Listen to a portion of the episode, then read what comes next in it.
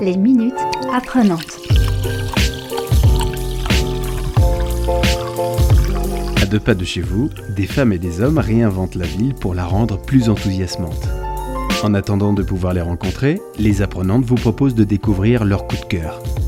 Aujourd'hui, rencontre avec Roland Lehoucq, le président du festival Les Utopiales. Si je vous parle moi de SF aujourd'hui, c'est parce que pour moi la science-fiction, au-delà d'un genre que je lis depuis maintenant 40 euh, ans quasiment, c'est surtout une, pédagogie du réel et je trouve qu'elle construit, ce qui est très intéressant de la science-fiction, c'est qu'elle construit des sortes d'expériences de pensée et que ça permet d'élaborer un, un répertoire des futurs possibles et une réflexion sur le futur à grande échelle. Roland Lehoucq vous propose de découvrir le roman Le troupeau aveugle de John Brunner. Les minutes apprenantes. C'est un, un, roman de John Brunner qui a été publié en 1972.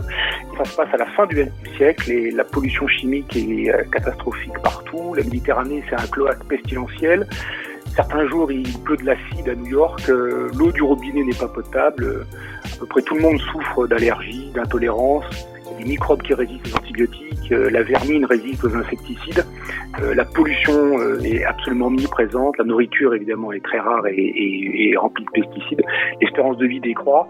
Bref, on est dans une dans une situation qui n'est pas sans rappeler certains aspects de notre vie, de notre monde actuel, dans une ambiance en plus de, de climatique euh, difficile. Et donc, euh, dans ce roman, il y a un, un, philosophe qui est aussi un écologiste contestataire, qui s'appelle Austin Train, et qui essaie un peu d'alerter tout le monde. Les minutes apprenantes. Alors, euh, ce qui est intéressant dans ce livre, c'est qu'il met en scène euh, finalement une fin du monde. C'est euh, une transition euh, entre un monde qui était euh, une terre qui était habitable et une terre qui ne l'est plus ou qui ne l'est quasiment plus à cause des actions humaines.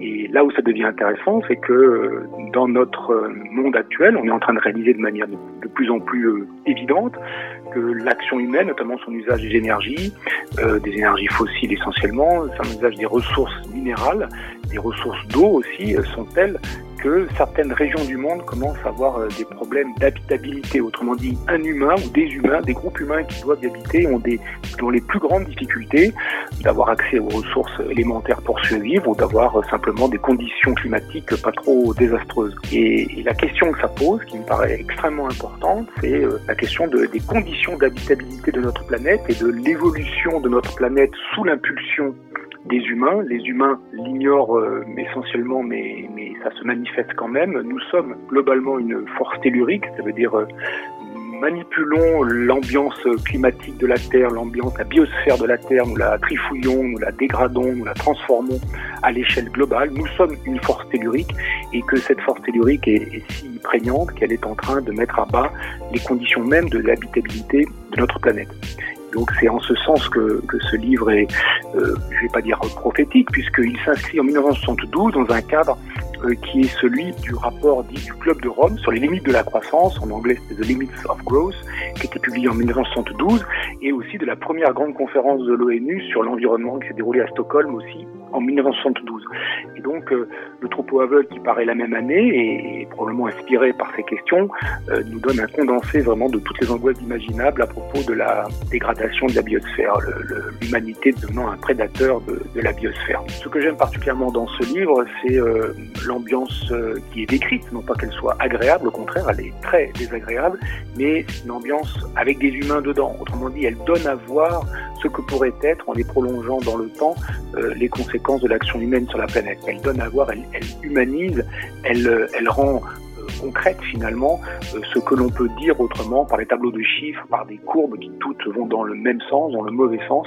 Elle rend palpable les conséquences de l'action humaine sur la Terre. Le Festival des Utopiales se déroule chaque année en novembre à la Cité des Congrès à Nantes. Retrouvez la programmation de la prochaine édition en octobre. À très bientôt pour de nouvelles rencontres enthousiasmantes. D'ici là, prenez soin de vous et des autres. Les minutes apprenantes.